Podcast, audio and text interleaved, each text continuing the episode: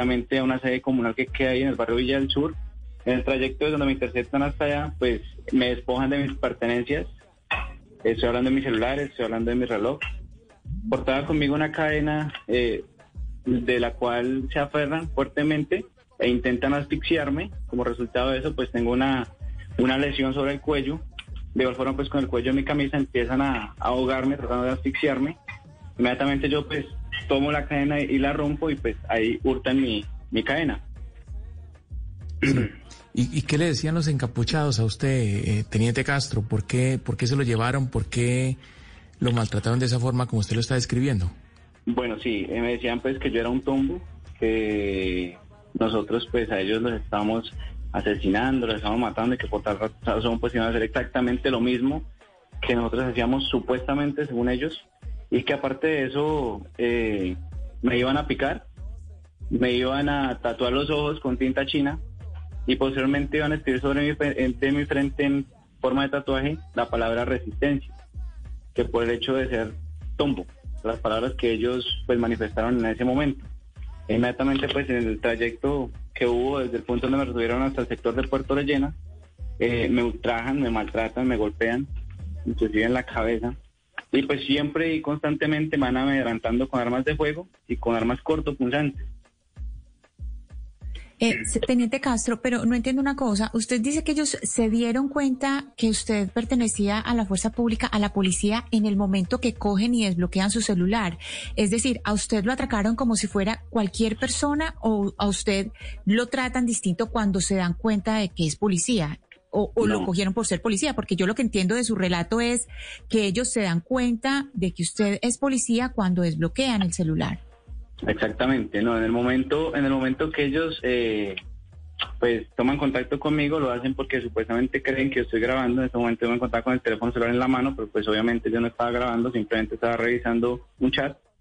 En ese momento se me acercan los tres sujetos que, que hago mención y me manifiestan pues que, que, que, yo me encontraba grabándolos, que yo estaba grabando allá, que, que yo era un hijo de no sé qué, y entonces que desbloqueara el teléfono celular, me obligaron a desbloquear el teléfono celular y posteriormente revisaron mi galería fotográfica. Y pues yo en ella tengo varias fotografías uniformadas, varias fotografías con mis compañeros, e inmediatamente empiezan a gritar, eh, este es tombo, acá tengo un tombo, y entablan comunicación mediante unos radios que ellos portaban en ese momento. Cuando me trasladaron hasta el punto de bloqueo, pues inmediatamente llegaron más sujetos de estos, aproximadamente unos 100, 150.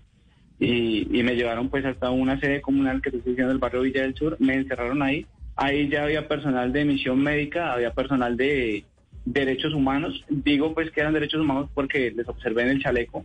Y eh, un eh, presidente de junta del sector del barrio Villa del Sur, el secretario de la junta. Sí, ¿y en qué, en qué momento deciden eh, entregarlo usted o liberarlo o entregarlo a esa Comisión de Derechos Humanos? Bueno, eh, el momento lo deciden cuando pues ya todas estas personas empiezan a interceder por mí. Estoy hablando de personal de misión médica, hago, mucho énfasis en ellos. Y el señor presidente o el edil de la Junta de Acción Comunal eh, hablan con ellos y pues inmediatamente toman la decisión de, entregarme pues a mis familiares. Me hacen el acompañamiento hasta mi vehículo, me hacen el acompañamiento hasta mi vehículo y posteriormente pues lo abordo y me dirijo hacia las instalaciones de la estación. Sí, pero, pero teniente, mire, eh, lo suyo y las cosas hay que decirlas como son. Lo suyo fue un secuestro. Usted estuvo secuestrado. Claro que sí, porque en Cali, en la ciudad de Cali, usted fue secuestrado. ¿Qué dicen las autoridades de su secuestro? No podemos hablar de, retención ni mucho menos. De su secuestro, ¿qué dice el alcalde? ¿Qué dicen las autoridades, teniente?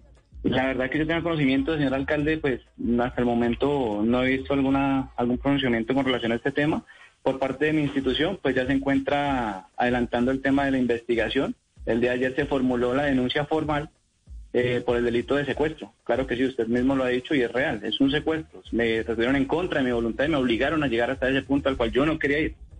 Pero a usted eh, se lo llevan, teniente, en el momento en que se dan cuenta que es policía. Si no se hubieran dado cuenta que usted era policía, ¿no se lo hubieran llevado? ¿Es lo que usted nos está diciendo? Bueno, pues eso sí no, no me atrevería yo de pronto a decir, pero pues en el momento en que ellos me ven que es policía, inmediatamente me llevan para allá, ellos se dan cuenta que soy uniformado y me llevan hacia allá, hacia ese punto. O sea, yo no te puedo decir en ese momento si quizás si fuese civil lo hubiesen hecho lo mismo, no, no me atrevería a decir eso.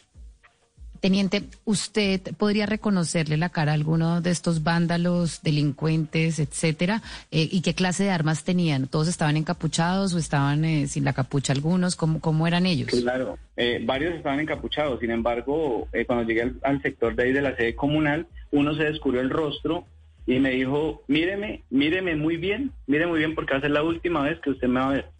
Vamos a, a picarlo, vamos a a matarlo y posteriormente lo vamos a desaparecer. Entonces entre ellos hablaban y decían, bueno, infortunadamente pues por acá no tenemos un arroyo, no tenemos un río, como para hacer lo mismo que pasó con el policía de paso de comercio. Eso fue lo que dijeron exactamente, no le vi el rostro a la persona que dijo eso, pero entre comentarios escuché esa situación. Así es que es que hace algunos días el patrullero Rincón, eh, Rincón Carlos Andrés Rincón, dice la, dice la, el comando de la Policía Metropolitana de Cali fue, fue secuestrado también muy cerca del bloqueo del puente del Paso del Comercio, bloqueo que ya se levantó y apareció días después en aguas del río Cauca. usted, o sea, ¿le, hicieron comentarios sobre ese tema? Sí, claro que sí, claro que sí. O sea, me dijeron que infortunadamente pues no había un, arroyo por ahí para hacer exactamente lo mismo.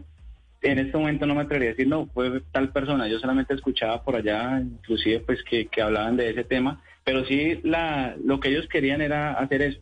Gracias a Dios, y vuelvo y te repito, le doy muchas gracias primero que todo a Dios por poder estar acá contándoles la historia.